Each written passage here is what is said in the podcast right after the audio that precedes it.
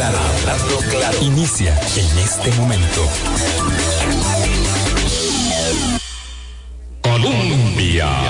Con un país en sintonía, son las ocho en punto de la mañana. ¿Qué tal? ¿Cómo están? Muy buenos días, bienvenidas, bienvenidos a nuestra a ventana de opinión. Estamos a media semana. Eh, tengo que confesar que ya estoy exhausta porque una campaña electoral con esta dimensión, con esta magnitud, con una cantidad de eh, acontecimientos en, camino, en digamos en desarrollo cada día. Es, es, imposible de seguir. Digo, eh, me planteaba yo, Álvaro, ¿cómo hará, hacen de verdad los ciudadanos que reclaman eh, información, cómo van a ir haciendo. Bueno, lo bueno es que falta mucho tiempo, ¿verdad? Digamos que vamos a ir afinando el lápiz. Pero claro que es muy complicado seguirle el ritmo a una campaña electoral y a una actividad, eh, digamos, habitual de la política, eh, digamos, en, en eh, sin contar la campaña con tantos acontecimientos y como éramos tantos, ¿verdad? Eh, y, parió la abuela, como dice eh, el refrán añejo, eh, pues lo cierto es que el Banco Interamericano de Desarrollo le pega una pedrada al panal sin ninguna necesidad. Y los organismos internacionales que nos están siguiendo, que con, nos observan evidentemente, que nos acompañan en diferentes procesos, que el país tiene que llevar adelante para resolver el tema de finanzas públicas y de déficit fiscal, tienen que tener la sensibilidad mínima para entender que hay cosas que no se pueden hacer. Entonces el Banco Interamericano se presenta a una comisión legislativa para hablar sobre, el tema de renta global dual, que es un tema complejo muy complejo que los diputados no han logrado todavía asimilar, entender y de, digerir para el eventual trámite y salen con la eh, con el domingo 7, porque no tiene otra palabra, de señalar que van a grabar los aguinaldos. Le generan un gran problema al Ejecutivo que tuvo que desmarcarse de inmediato, porque esa nunca ha sido una propuesta de, del Ejecutivo ni de nadie eh, y, eh, y, generan un mal ambiente, un, una circunstancia ya de por sí tirante, compleja, que hace que todo mundo salga en carrera eh, y evidentemente lo que sí era necesario, que era el impuesto o la eliminación de la exoneración del impuesto del salario escolar, pues ayer naufragó también en la Asamblea Legislativa. Mal, vamos mal.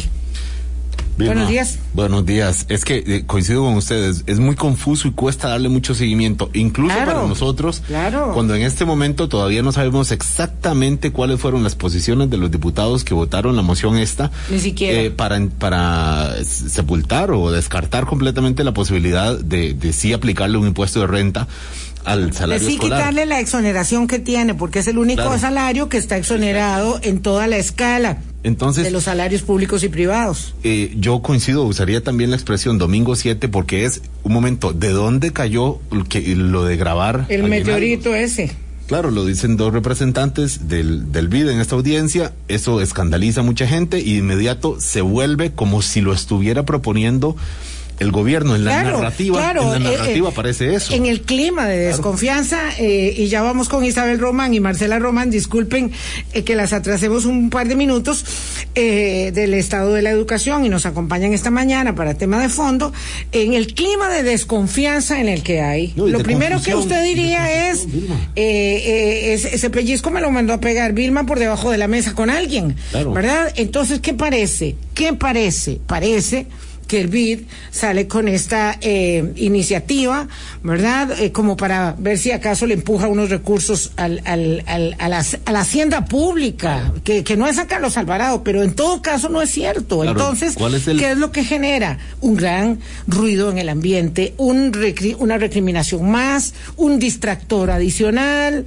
Y el, prole- el proyecto de renta global dual es muy importante. Ayer en el Banco Central nos explicaba a directores de medios, el presidente del Banco Central, la ministra de la Presidencia, la ministra de Planificación, el viceministro de Hacienda, todos están eh, al unísono tratando de eh, dis- diseminar argumentos sobre la sobre la importancia de avanzar con los proyectos con el Fondo Monetario Internacional. Eh, pero salir con esto de parte del BID, que no es del fondo, ¿verdad? Y en- hacer este enredo, francamente inadecuado. Mira, es que ese es el, eh, o sea, esto tiene un contexto y tiene que ver con el tema Exacto. que vamos a hablar hoy, Claro. porque esto es lo que pasa es cuando los temas que están planteados como problemas del país, que por supuesto son, son, problemas, son temas de discusión de la campaña, van en una dirección y hay grandes y graves problemas de fondo que tenemos como el estado crítico, el apagón educativo del que vamos a hablar hoy y que entre tanto ruido cuesta muchísimo identificar cuáles son las propuestas que están planteando los candidatos y los partidos políticos, de repente cae un, un, tema muy explosivo, muy escandalizante y, termina de, de, desviar y complicar más la discusión electoral eh, política en general, pero electoral en lo concreto, que, que pues que, se está desarrollando. Por eso entonces conviene hacer a veces, nos toca a los medios, Sí, bueno, se hace la cobertura de la noticia, por supuesto que es muy indignante para muchas personas la posibilidad sola de grabar el aguinaldo, pero luego también nos toca hacer la tarea de decir, bueno, hablemos de los problemas de fondo ciertamente y entre ellos muy grave y muy delicado y muy sensible para cada hogar el tema de la educación. Nadie, absolutamente nadie, puede abstraerse de las implicaciones que la crisis educativa tiene.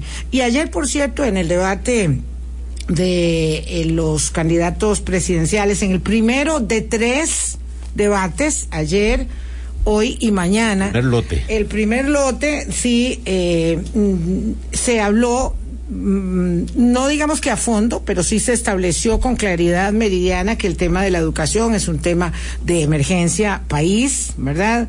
Que no de declaratoria de emergencia, ¿verdad? No festinemos los argumentos porque eso no se puede hacer. El que le diga que va a declarar emergencia la educación está haciendo demagogia porque eso no se puede hacer, eso no se puede hacer. Eh, ni se puede declarar emergencia la educación, ni el desempleo, ni la violencia de género, no se puede declarar eh, emergencia nacional cada uno de los desafíos país que tenemos. Pero lo cierto es que ayer se planteó esto, me hubiera gustado un poco más de énfasis, pero bueno, eh, excelente eh, el, el, aporte del Colegio de Ciencias Económicas, el Colegio de Abogados y el Colegio de Informáticos que llevan adelante este ejercicio, del cual hablaremos a cierre de semana, que ya hacemos una evaluación un poco de la semana política. Pero bueno, vamos a hablar hoy sí del tema de educación y lo tomamos por este hilo que era el que queríamos abordar de primero para que no se nos quede, porque el tema es tan complejo y tan vasto que nuestro planteamiento tenía que ver con una preocupación que nos vienen externando hace días padres de familia particularmente sobre el tema de que las universidades públicas cierran su segundo año en virtualidad y ha sido imposible volver a la presencialidad, cosa que hicieron en el preescolar, en la primaria, en, el en la secundaria, no digamos privada, sino también pública, ya desde hace varios meses. ¿Por qué esto sucede y qué implicaciones tiene? Me eh, complace saludar a Isabel Román y a Marcela Román, ambas del Estado de la Educación, investigadoras, eh, con muchísima experiencia en este tema. Muy buenos días, Isabel, ¿cómo estás? Y Álvaro, un gusto estar acá con ustedes. Gracias. Eh, Marcela, ¿qué tal? Buenos días. Hola, muy buenos días, un gusto saludarlos. Gracias, gracias. Eh, ya, ya nos cuesta eh, a nosotros el ejercicio. Ya hemos tratado de, de, estar aquí todo lo posible en presencialidad, pero bueno, hablando de la virtualidad, hay muchachas, muchachos, jóvenes eh, que no conocen la universidad. No pudieron ir en generales porque evidentemente estaba cerrado, pero este año tampoco pudieron ir a la universidad. Hay muchísimas argumentaciones que han recibido ellos, los padres de familia, y que han elaborado los centros de educación superior públicos del país. Pero yo quisiera preguntarles a ustedes dos mm, si esta medida de no poder reencontrarse los alumnos con sus pares y con sus profesores y no conocer ni siquiera algunos de ellos los campus universitarios, se justifica a estas alturas? ¿Por qué tenía que ser el semestre entero? ¿Por qué el año entero? ¿Y por qué no, como todos los demás, volver gradualmente a las clases presenciales y luego vemos el impacto que eso tiene? Isabel, por favor. Sí, eh, Tal vez voy a, eh, tal vez Marcela podría eh, iniciar este, este tema, Vilma. pásale usted la palabra, no hay ningún problema. Sí, sí, sí, sí. Marcela. Sí, gracias. Eh, de, yo creo que se nos van quedando, eh, se nos van agotando los argumentos, ¿verdad? Sí, yo pienso que la medida inicial, por supuesto, era extremadamente necesaria. Eh, y el momento de retorno, la verdad es que no tengo muy claro por qué en la política universitaria se ha estado eh, eh, atrasando tanto. Creo que en parte está relacionado eh, en lo siguiente, que es que contrario a lo que sucedió en los niveles preuniversitarios, a nivel universitario no tuvimos una interrupción del ciclo académico. Seguimos adelante casi sin interrupciones en la mayoría de los casos, tanto universidades públicas como privadas. Rápidamente se pudieron trasladar las clases eh, con las dificultades que significa y jamás va a ser lo mismo estar en, la, en el aula con tus estudiantes que, en educación eh, virtual, especialmente en educación remota, ¿verdad? De emergencia, usando plataformas virtuales, nunca va a ser lo mismo, pero se pudo hacer un traslado muy rápido. Entonces, esa sensación de interrupción del ciclo académico y de que estábamos perdiendo. Oportunidades de educación, de dar contenidos, creo que no ha penetrado con tanta fuerza en el nivel universitario porque la realidad se sigue haciendo con muchas, con algunas excepciones, claro, todos los estudiantes en, en, el área de ciencias de la salud han sufrido mucho, las, personas que están más relacionadas con carreras que ocupan laboratorios, giras de campo, etcétera. Entonces yo creo que una parte puede estar explicada en esta sensación de que en realidad nuestro ciclo académico no ha estado interrumpido nunca. Lo cual no significa que uno debe desconsiderar que, que no nos vamos a quedar así, aunque vamos a aprovechar en el futuro las oportunidades que la pandemia también nos ha dado de entender las ventajas que tiene la, la, la educación en plataformas virtuales para distintas cosas como ampliar coberturas, por ejemplo, podría ser muy importante, eh, pero también tiene unas consecuencias grandes en el estado emocional de estudiantes y de docentes, les tengo que decir. Bueno, los docentes estábamos muy cansados también en este proceso. Había que hacer desde inversiones en recursos económicos propios, cada estudiante, cada familia, cada docente. Eh, ha sido un proceso bien complicado. Yo creo que, bueno, va, espero que arranquemos el próximo año otra vez más parecidos a la normalidad. No, bueno, vamos a ver, el próximo año eh, no, so, no lo voy a decir como vernáculamente se señala, pero bueno, eh, ya sería, sería, sería un desastre, colmo. sería el colmo. Vamos a ver, lo que ha habido son muchas excusas. Lamentablemente quisimos hablar con el rector de la Universidad de Costa Rica, pero nos dijeron que no se podía. Eso le dijeron a Álvaro. Entonces, este, eh, lo que ha habido son muchas excusas, ¿verdad? Eh, yo quisiera mm, plantear eh, cómo es eh, la afectación. Yo lo planteo desde la perspectiva de los padres de familia que me han comentado, dos de ellos que tienen hijos, una hija y un hijo, con problemas, con problemas emocionales, es decir, con problemas de depresión.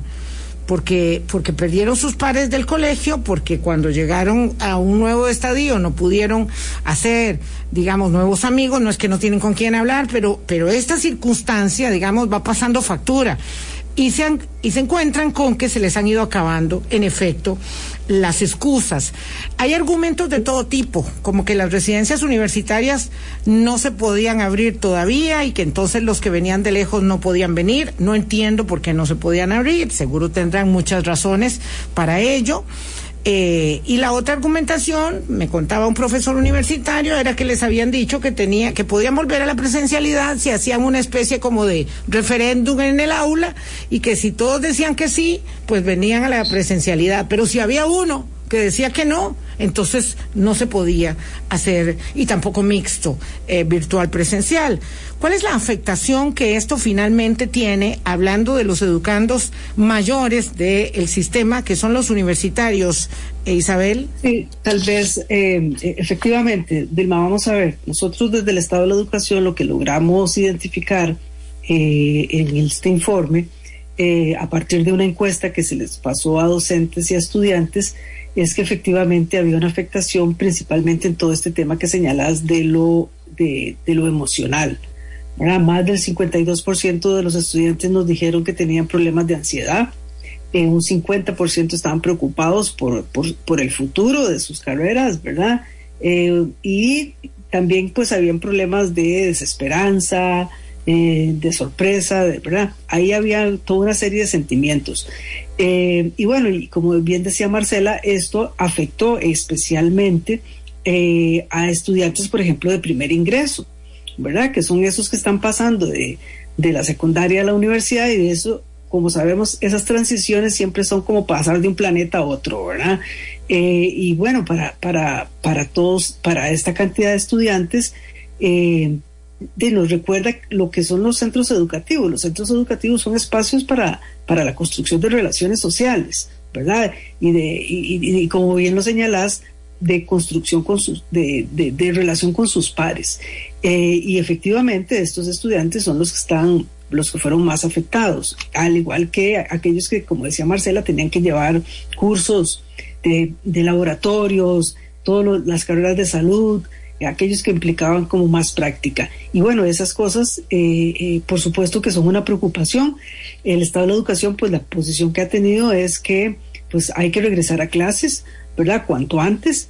Em, y pero bueno, digamos que ahí cada, cada quien va calibrando eh, cómo hacerlo, ¿verdad? pero por lo menos desde, la, desde el punto de vista del Estado de la Educación, pues lo que se plantea es que cuanto antes se regrese a clases presenciales mejor. Claro, en el caso del, del, sistema preuniversitario, esa urgencia es mayor por los problemas de conectividad que hemos tenido, cosa que eh, no ha, no ha sido tan grave en el caso de la educación superior, ¿verdad? Eh, pero, pero aún así, sí es, es de prestar atención especial a todo este tema emocional que no es, no es menor, ¿verdad? No es menor, eh, eh, porque, bueno, efectivamente, incluso las mismas universidades han empezado a, a desarrollar, eh, ¿cómo se llama?, programas para atención a este problema emocional. Se han dado hasta incluso semanas de vacaciones de apago, digamos, de, de una semana de descanso virtual, porque ciertamente estas plataformas pues tienen un nivel de, de exigencia y de atención que realmente pues cansan a los docentes y cansan a los estudiantes, ¿verdad? Más de lo, de lo previsto. Entonces, eh, esto es lo que ha señalado el informe, ¿verdad? Cuanto antes regresemos, pues mejor. Tenemos que ir a pausa. Sí, eh, Isabel Román y Marcela Román, ambas del, del eh, programa... pues, del estado de la educación. Del estado de la educación, mm. perdone, que decía justamente estos dos puntos, que las universidades se habían adaptado de una manera ágil a la posibilidad tecnológica pero al mismo tiempo decían eh, algo que ya habían venido diciendo en informes anteriores, y es el tema de la cobertura en, en, la educación eh, universitaria. Hay que balancear la cobertura y la calidad también, entendiendo como calidad, por supuesto, eh, elementos que incluyen la salud mental y la disposición de estudiantes y de profesores que cuando uno habla con muchos de ellos, como decía ahora Marcela, ellos están también eh, lidiando con este, con las dificultades propias de la virtualidad. Sí, tenemos que eh, cerrar el, este, este segmento, ¿verdad? Porque no es la idea hablar solamente de este tema, pero quiero dejar ahí anotado muchos eh, comentarios que, que están haciendo personas que trabajan en la universidad, particularmente tengo comentarios de la Universidad de Costa Rica y lo que dicen es, tenemos la, bueno, una persona de carreras de salud dice a los educadores no nos tomaron en cuenta para la toma de decisiones y una persona de la sede de Paraíso dice que el problema es que sienten, ¿verdad? Nuestra sensación es que el sector administrativo está muy cómodo. Esto, esto va más allá, evidentemente, de la competencia de Marcela Román e Isabel Román, pero yo no quería dejar de abordarlo porque es un tema que hace días lo tenemos ahí pendiente por los comentarios que nos han hecho, eh, y aunque sea, digamos, de manera, eh, mm, digamos, no, eh, no, no, no exhaustiva, dejarlo planteado. El, el espacio está abierto, yo quisiera renovar la invitación al rector de la Universidad de Costa Rica particularmente, eh, pero sé que hay muchas dificultades y esto que se asentó este está dado como para la semana para el año entrante. Y como dice alguien aquí para peores, se dieron una semana extra de vacaciones porque estaban muy cansados. Entonces, ni virtualidad ni presencialidad. ¿Cómo se vea eso? Porque para algunos sí fue una desconexión y, tal vez ahí sí funciona. Claro, una, una, una, una, semana adicional sin virtualidad, pero tampoco había presencialidad. Vamos a la pausa, son las 8.20, ya volvemos. Colombia. Un país en sintonía. Sí, hay muchos comentarios al respecto y lo que vamos a hacer, eh, tema de eh, las clases en las universidades públicas, es eh, empeñarnos en obtener la cita mm, que, que, requerimos para abordar el tema con puntualidad. Con Isabel Román y Marcela Román del Estado de la Educación queríamos también poner el foco digamos, de una manera más amplia sobre el desafío educativo y dónde quisieran ustedes estar observando este tema y cómo el planteamiento, llevarlo adelante, Isabel Marcela, en eh, la campaña electoral. Todavía estamos eh, en asuntos, digamos, no tan sustantivos, aunque los debates, si se pueden enfocar bien, podrían eh, atraer eh, digamos, argumentos a la mesa, va a haber que forzarlos un poco porque es muy, muy, eh, digamos, propicio el ambiente como para desviarse. Claro, para las eh, chispas. Sí, para los encontronazos, para las chispas, eso ya lo vemos. doña Isabel, ¿cuál sería su su expectativa, mm, su carta al niño respecto del tratamiento de este tema en la campaña electoral? sí, me alegra mucho este, este programa Vilma, porque efectivamente, pues, eh, trata de colocar un tema que es fundamental. O sea, un tema de fondo para este país es que atendamos la crisis educativa que, estamos enfrentando, ¿verdad? Que el informe señaló con mucha claridad y que afecta a, los estudiantes directamente, especialmente a los, del, a los del sector preuniversitario, que han sido los que más han sufrido, digamos, el apagón educativo. Eh, y bueno, y es que porque es un tema de fondo, Álvaro y Vilma? Bueno, porque es que, vamos a ver, si este país quiere resolver hacia el futuro los problemas de desempleo, eh, eh, los problemas, eh, si quiere tener reactivación económica, si quiere reducir la pobreza, si quiere reducir la desigualdad, que son los grandes problemas, ¿verdad?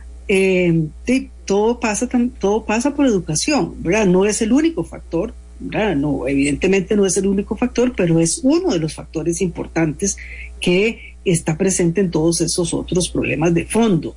Y si nosotros no lo vemos así, eh, Vilma, estamos perdiendo total visión estratégica eh, del desarrollo de un país como Costa Rica, que es un país pequeño y que lo único que tiene es su gente, ¿verdad? Eh, y si nosotros no invertimos en mejorar las capacidades de nuestra gente, de no vamos a salir adelante. Entonces eso a mí me parece que hay que tener esa perspectiva. ¿verdad? El tema educativo no es menor, no es menor y eh, en este debate electoral, dada la, complejidad de la, de la situación educativa que tenemos, ¿verdad? es fundamental que eh, las, las, las, próximas autoridades que lleguen al gobierno no lleguen a improvisar, no lleguen a improvisar soluciones a problemas ampliamente documentados, ¿verdad? Que se han venido documentando y eh, pues eso requiere no solamente colocar el tema de educación en un lugar prioritario, sino que generar un debate de soluciones concretas, ¿verdad? Eh, no, un debate general, sino un debate sobre el qué y el cómo, ¿verdad? Eh, por eso es que nosotros hemos planteado, o, más bien, pienso que una de las, de las preguntas, entre las preguntas que deberíamos estar tratando de responder, o por lo menos los partidos políticos deberían estar tratando de responder, es, por ejemplo, qué medidas eh, concretas proponen al país para salir del apagón educativo. ¿verdad? Y, esto, eh, esto es muy importante porque, bueno, eso implica, bueno, cómo van a evitar que, que hacia futuro tengamos más interrupciones del sistema de, de las clases, ¿Cómo logramos nivelar los conocimientos que se han perdido eh, en esta generación de estudiantes? Eh, ¿Cómo lograr que realmente tengamos centros educativos con, con, Internet de alta velocidad? O sea, son problemas muy concretos sobre los cuales necesitamos respuestas muy concretas. Marcela sí, yo sumándome a lo que planteaba Isabel, pensaba agregar en el caso de la educación superior que el reto mayúsculo que tenemos como país es aumentar la cobertura. Costa Rica es un país en que la proporción de personas adultas que ha alcanzado un título universitario es sumamente bajo.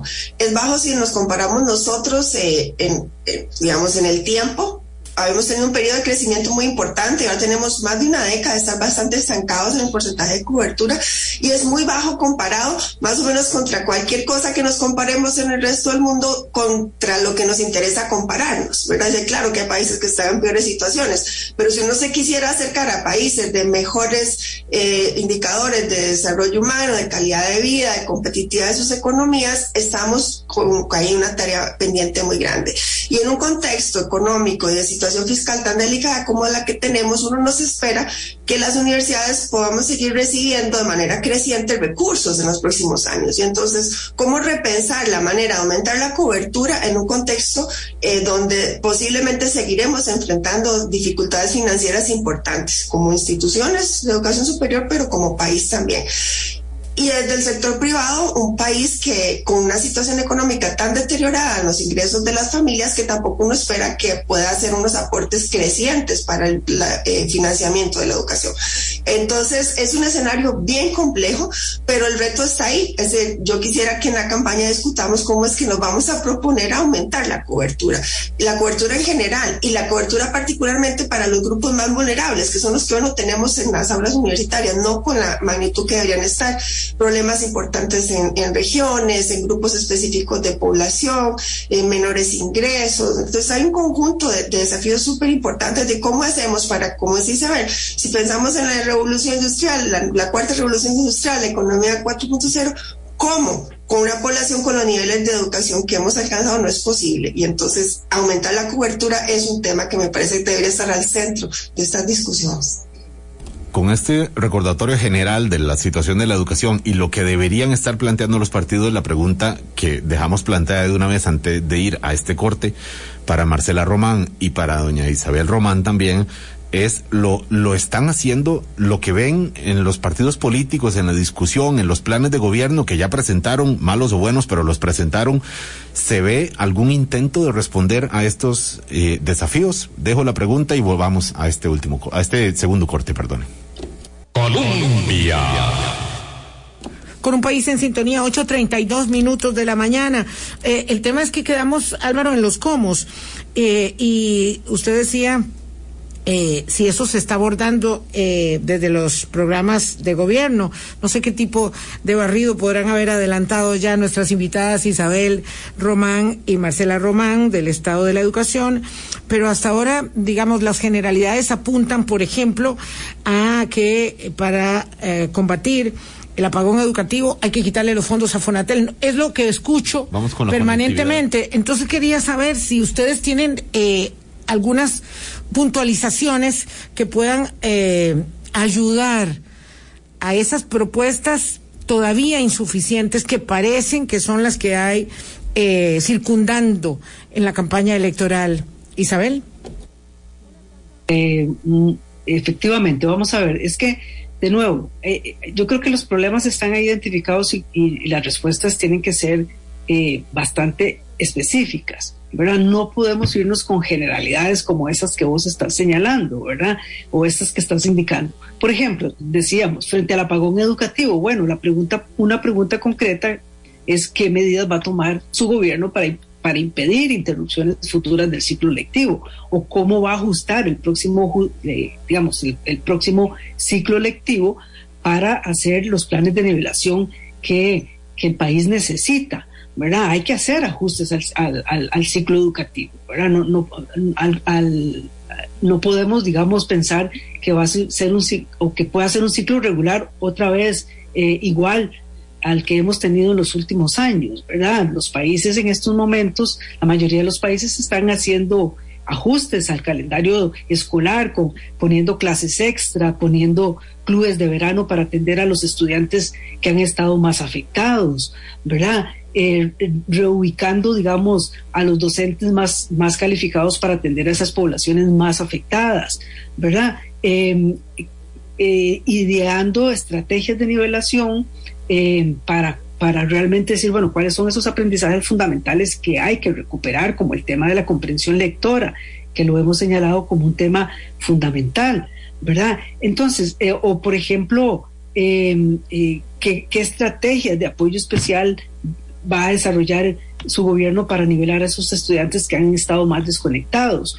Eh, o eh, cómo se va a utilizar toda esta información de las pruebas FARO que se está recogiendo en este momento, que como ustedes saben, bueno, son unas pruebas que están midiendo aprendizajes que ya de por sí están recortados, ¿verdad? No estamos midiendo todo, pero por lo menos nos va a decir qué saben o no saben los estudiantes de los, de los, de los aprendizajes recortados que recibieron eh, en estos años, ¿verdad? Eh, ¿Cómo vamos a lograr esos ambientes conectados? Y bueno, sí, efectivamente hay, hay toda una discusión, bueno, ¿en qué plazo podrá contar el país con una conectividad de banda ancha, ¿verdad? Para, para todos los centros educativos. ¿Cómo va a lograr coordinar a las distintas instituciones involucradas eh, para que esa red educativa funcione con la, eh, en, el menor plazo posible, ¿verdad? ¿Cómo vamos a mejorar la infraestructura? ¿Verdad? recordemos que decíamos que teníamos una cantidad más de 800 eh, centros educativos con órdenes sanitarias. Bueno, frente a eso, ¿qué, ¿qué, es lo que vamos a hacer? ¿Verdad? Es que el país necesita estas soluciones eh, concretas en términos de estos problemas que son muy concretos. O, por ejemplo, todo el tema de la contratación de los docentes se aprobó una ley en el 2020, eh, una, una, ley donde cambia, digamos, donde habla, habla de que se les va a aplicar a los docentes un examen de idoneidad. Bueno, esa ley se aplicó desde, se, se aprobó desde el 2020 y hasta este punto no ha pasado nada, ¿verdad? Bueno, que, y es fundamental para mejorar la calidad de los docentes que tengamos en el sistema educativo, ¿verdad? Eh, eso es otro tema. ¿Cómo vamos a garantizar en, otra línea la sostenibilidad de la inversión en educación, ¿verdad? De tal manera que no empecemos como en los años 80 a recortar por educación, pero al mismo tiempo cómo aseguramos que esos recursos y el uso de esos recursos sea un uso lo más eficiente posible, con una gestión cada vez más por resultados. Bueno, esas son las preguntas. Estas son las preguntas donde el país está esperando soluciones para avanzar. No podemos irnos con generalidades. Eh, Marcela. Uno oye, eh, perdón, eh, Vilma, es que uno oye esta infinidad de preguntas, porque estas son muchas que plantea doña Isabel, pero puede seguir, estoy seguro, una hora más planteando preguntas y preguntas. En el fondo, hay, es, es una intervención general del, del sistema educativo y no solo del Ministerio de Educación, porque luego ya vemos que la educación universitaria obviamente se sale de sus, de sus manos pero es, es una intervención profunda de la que no vemos que se esté planteando en la campaña electoral, doña Isabel. Sí, vamos a ver, la, la idea también es ver qué tipo de intervención es la que se requiere para porque esto es un bote que hace agua por todas partes, entonces es muy acongojante una y otra vez escucharlas eh, haciendo este listado y pensar que eh, de pronto alguien dice, no, no, esto se resuelve quitándole, eh, rescatando Fonatel o qué sé yo, una de esas ideas superfluas, para seguir ahondando en ello. Sí, eh, evidentemente, vamos a ver, aquí hay, y hay, y hay otro tema vinculándolo con el tema universitario. O sea, si nosotros no resolvemos, eh, digamos, todos estos problemas de fondo que están en el sistema preuniversitario, no vamos a poder avanzar en esta meta que Marcela estaba señalando, ¿verdad? De aumentar el número de estudiantes que ingresan a las universidades, ¿verdad? Eh, sobre todo en un país que ha dicho que todo el mundo tiene que ir a las universidades, ¿verdad? Y donde tenemos una cintura muy delgada en todo lo que tiene que ver con la educación técnica, ¿verdad? Que es otro de los grandes puntos. Eh, ¿Y por qué planteo esto? Bueno, porque muchos países, por ejemplo, en este momento están desarrollando en, el marco de estos planes de nivelación, eh, de creando modalidades, por ejemplo, eh, especiales para atender a estudiantes que se han desconectado ya totalmente del sistema y ver, cómo los jalan, ¿verdad? Y darles habilidades técnicas rápidamente, ¿verdad? Para que puedan insertarse en el mercado laboral. Eh, tenemos una ley de educación dual que se aprobó también eh, hace, un año, ¿verdad? Eh, y esa ley hay que aplicarle y hay que darle contenido. ¿Por qué? Bueno, porque este país necesita también ensanchar esa, eh, ese número de estudiantes que, eh, que, se gradúan en la educación técnica, que es un sector muy importante. Eh, de los análisis que nosotros hemos hecho en el estado de la educación, encontramos que los estudiantes que se gradúan en educación técnica rápidamente se colocan en el mercado laboral y rápidamente pasan a ocupar el tercer y cuarto quintil de ingreso. O sea que no solamente por un asunto de empleo, sino también por un asunto de mejora de la equidad y de la igualdad, ¿verdad? Eh, invertir en educación técnica es, es, es muy importante, ¿verdad? Porque no todo el mundo va a ir a la universidad. Eh, y eso lo, han, lo saben los países desarrollados desde hace mucho rato y por eso las coberturas en los países desarrollados de la educación técnica anda por encima del 60 y del 70%. En el caso nuestro, estamos alrededor de un 30%. Después de por muchos años estuvimos estancados en el 20%, se aumentó, pero en los últimos años hemos dejado de construir colegios técnicos, ¿verdad? Cuando el país está demandando, eh, y aquí hay una gran oportunidad para muchos jóvenes eh, que no necesariamente van a ir a la universidad. Esos son como los, los entonces ahí hay que eh, lograr que se encadene eh, todo esto de tal manera que las distintas salidas ofrezcan amplias oportunidades a todos los jóvenes que hoy están esperando pues graduarse y tener una trayectoria educativa. No sé, Marcela, si quieres ampliar. Sí, tal vez en relación a la primera parte de la pregunta que nos plantean de, qué sabemos que dicen por el momento las propuestas, los programas de gobierno. Evidentemente es muy pronto, todavía no hemos hecho un análisis detallado de ellos, ¿verdad? Pero si uno hace una repasada rápida por algunos, se encuentra que hay como eh, como tres grupos. Hay los que eh, mencionan a universidades en, a lo largo de todo el programa, es decir, las universidades vinculadas a cualquier cosa en cuanto consejo quieran crear eh, para la competitividad, para la equidad, para no sé qué, ¿no? Entonces, involucradas en discusiones, proponiendo cosas, en, todo otros en los que del todo no aparece mencionadas, ¿verdad? La educación superior como un tema del programa, ni, ni un rol específico de las universidades en esos programas. Eh, y algunos focos mencionando cosas concretas, eh, algunas, eh, no sé, sobre la reforma de, la ley del CONESUB. Uno quisiera saber qué son las opiniones, ¿no? Reales, van o no con la reforma de la ley del CONESUB. ¿Y cuál reforma?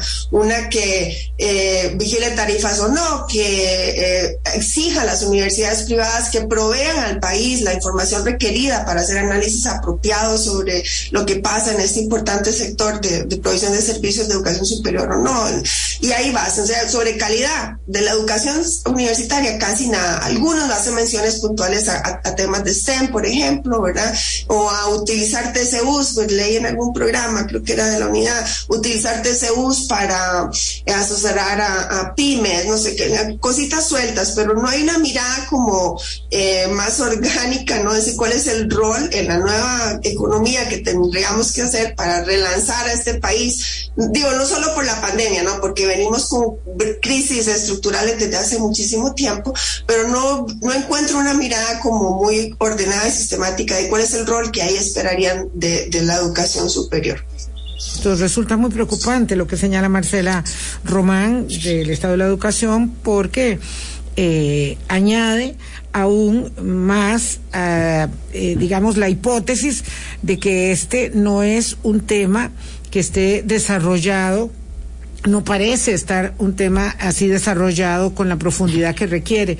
Vamos a la pausa. Isabel Román eh, y Marcela Román del Estado de la Educación, ¿cómo se puede vincular eh, la enorme cantidad de información diagnóstica y de recomendaciones puntuales que los informes del Estado de la Educación eh, han ido aportando al debate público con eh, las propuestas eh, o las intenciones al menos de, de, de, de quienes pretenden eh, conducir los destinos del país a partir de mayo, eh, porque la circunstancia es tan desafiante que parece una intervención quirúrgica, digamos, eh, muy, muy eh, seria, profunda, la que se requiere.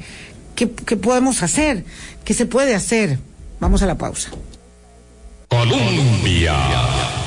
Con un país en sintonía, son las 8.46. Hay eh, de verdad mucha preocupación por los comentarios que vemos aquí. Eso- Padres eso es de bueno, familia Vilma. angustiados es porque bueno. sus hijos les han dicho, sí, claro, les han dicho. Oigan ustedes, por favor, que ya ni vayan a clases porque ya se entregaron todos los contenidos, en algunos casos. En otros, eh, que, que la verdad es que eh, están angustiadísimos porque tienen un problema que es digamos, consustancial, ¿verdad? Ya muy añejo, que es el de las incapacidades de los educadores y chicos que no han recibido clases porque la educadora está de incapacidad tres días una semana, la siguiente dos, la siguiente otra vez tres, en fin trabaja dos o tres días por semana, eh, la gente está muy angustiada porque esto está reflejando de verdad un problema estructural enorme que los padres no saben cómo abordar, simplemente están asistiendo al deterioro de la formación educativa de sus hijos. A punto que hay gente aquí que dice que añora la educación eh, de los años 50, 60 y 70 porque había mucho más compromiso. Eh, no se puede por lo menos reforzar el programa en lectura, dice alguien aquí. Hay muchos comentarios. Se puede vincular todo el acervo de medidas, recomendaciones, diagnósticas que ustedes han hecho para eh, llevar esto a la mesa del debate político con los eh, eh, candidatos, Isabel? Sí, Vilma, a mí me parece que, vamos a ver, es que efectivamente, es que por eso el informe señala que es que necesitamos en primer lugar reconocer, ¿verdad? que, que, que la situación de la educación es una emergencia nacional, no en la línea de lo que estabas planteando de, decretar la emergencia nacional, sino de reconocer que es una emergencia, ¿verdad? O sea, que eso, y cuando el informe dice esto, lo que está diciendo es reconozcamos que sobre este tema hay que hablar, hay que discutir, porque está afectando a miles de hogares, ¿verdad? Entonces, eh, eh, lo más importante es señalar un conjunto, soltar un conjunto de nudos que en este momento tenemos y que nos están impidiendo avanzar. ¿verdad? Ya teníamos un conjunto de nudos antes, ¿verdad? El tema de la calidad de los docentes, por ejemplo, era un tema que el informe había el último informe había dicho que había que actuar, ¿verdad? El tema de, cómo están siendo formados los docentes, ¿verdad? Cuando entran al sistema educativo, cómo, cómo se, se les acompaña, cómo se les evalúa, ¿verdad? Eh, cómo se les está formando. Tenemos docentes eh, que tienen bajas competencias digitales en, una educación que se perfila hacia el futuro como una educación híbrida, ¿verdad?, entre lo presencial y lo digital. Eh, y eh, un, punto central es cómo vamos a mejorar esas capacidades de los docentes en, los próximos años para que efectivamente tengan competencias digitales avanzadas que les permitan usar las tecnologías no solamente para para usar, para usar el WhatsApp, sino para realmente aplicarlo en, eh, en, el aula con mejores, em, con mejores estrategias de mediación pedagógica. Entonces, hay un conjunto de nudos eh, importantes, ¿verdad? El tema de la conectividad, el tema de los planes de nivelación y en esos planes de nivelación, ¿qué vamos a poner en el centro? ¿verdad? Nosotros hemos insistido en que el tema de la lectura tiene que ser un tema que tiene que estar en el centro de esos planes de nivelación, porque si nuestros niños no leen y no saben comprender un texto, ya sabemos lo que eso significa. Significa que vamos a tener ciudadanos que se creen cualquier noticia falsa, ¿verdad? Que le creen a cualquiera, ¿verdad? A cualquier Mesías, ¿verdad? Eh, y eso va a deteriorar nuestra democracia de una manera significativa. Eh, necesitamos fortalecer las capacidades de formación matemáticas y en ciencias. ¿Por qué? Bueno, porque estamos frente a la cuarta revolución industrial y eso nos demanda que efectivamente nuestros niños tengan eh, fortalezas en esas áreas si queremos que esta sociedad avance por donde todo el mundo dice que tiene que avanzar. Entonces, eh, eh, tenemos que mejorar los ambientes, ¿verdad? la infraestructura, que era lo que decíamos, tenemos que evitar que se deteriore la inversión en educación, pero al mismo tiempo tenemos que lograr una estructura organizativa en el Ministerio de Educación muchísimo más flexible, ¿verdad? Donde, donde esté en el centro lo que tiene que estar en el centro, la relación docente-alumno y lo que pasa en el aula, y no como ahora la, eh, una estructura burocrática, ¿verdad? Que se consume eh, y, que, y que desgasta a los docentes eh, respecto a las funciones fundamentales que tienen que estar haciendo en el aula. En fin, o sea, hay temas muy concretos y claves ¿verdad? Que tenemos que, entrarle eh, para que efectivamente salgamos adelante, porque si el país no se pone a, trabajar en esto, Vilma, vamos a quedarnos más rezagados respecto a otros países y se va a profundizar la desigualdad en este país.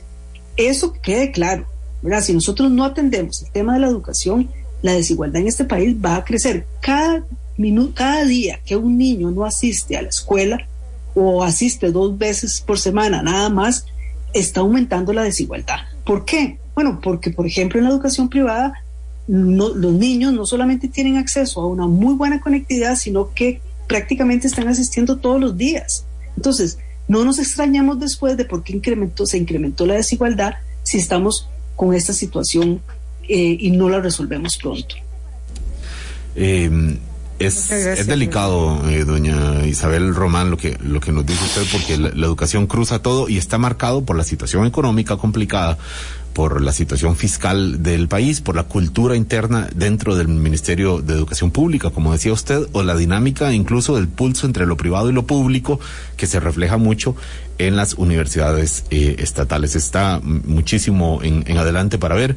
Creo que pronto podremos entrevistar también a don Gustavo Gutiérrez, rector de la Universidad de Costa Rica, por un malentendido aquí de nuestra parte dijimos que, que no había sido posible entrevistarlo. No, sí está anuente, estamos por programar probablemente la próxima semana para ir un poquito más a ver la capacidad de respuesta que tiene la Universidad de Costa Rica, por supuesto, como uno de los actores importantes sí. en esta. Yo, yo quiero este decirle momento. a todos, eh, gracias a, a, Marcela y a Isabel Román, yo quiero decirle a todas las personas que están escribiendo, particularmente son padres de familia, de casos puntuales, eh, eh, porque ayer aquí en Noticias Colombia la viceministra había señalado que las clases continuaban. Bueno, aquí tengo una circular del Colegio Experimental Bilingüe de San Ramón, donde le dicen a los muchachos que ya no vayan más después del 3 de, de diciembre, que ya no hace falta.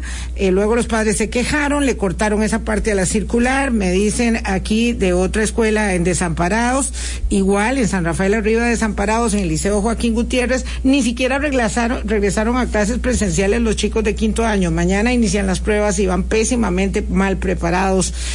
¿Qué es lo que sucede? Dice doña Lucrecia Badilla. Es que son ruegos, es que son clamores de una gran cantidad de personas. Vamos a conversar, eh, por un lado, con el rector de la Universidad de Costa Rica y por otro lado, también vamos a solicitar una cita a la ministra de Educación para que venga a contestar una gran cantidad de eh, requerimientos que hay. Seguimos conversando.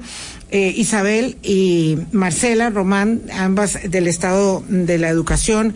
Eh, no vamos a quitar el dedo del reglón. Muchísimas gracias. Sé que no nos da tiempo de todo, pero muchas gracias y muy buenos días a ambas. No, gracias a ustedes por poner. Gracias este a ustedes. Por aflojar en este tema. Sí, vamos a seguir, vamos a seguir eh, insistiendo. Bueno. Vilma, yo probablemente me da la impresión de que los partidos políticos no están oyendo que este es un tema que de verdad le preocupa a las familias, a los hogares. Y más allá de la pose, sí, sí, más sí. allá de la pose, Y porque ayer escuché a un candidato presidencial de haciendo pose con el tema, pero solamente una pose y el otro día había escuchado a otro diciendo también esto de la declaratoria de emergencia, pero pero no es una pose, es algo más que una Es que pose, son ¿verdad? problemas concretos. Ayer lo- lo escuché a un candidato escriben. presidencial diciendo que el problema de la educación eran los altos mandos. Ah, que la tenían postrada. Ah, bueno. O sea, es que es muy fácil, muy fácil decir cualquier cosa y así no vamos a resolver un problema tan severo. Me angustia profundamente, sobre todo porque uno conoce la brecha que hay entre quién está en la pública y quién está en la privada. ¿Cómo es que esta brecha se está ensanchando de una manera tan dolorosa y eso lo que implica para, para los años por venir? Seguimos con el tema, Álvaro. Sí, nos vamos. Que pasen un muy buen miércoles ustedes y los invitamos hoy a las 8 de la noche. Es un electoral Ah, en Canal 13 en Costa Hoy Rica trasnochamos. Noticias. Hoy trasnochamos un, un poquito más. Chao. Hasta luego. Hasta luego. Hablando claro, hablando claro.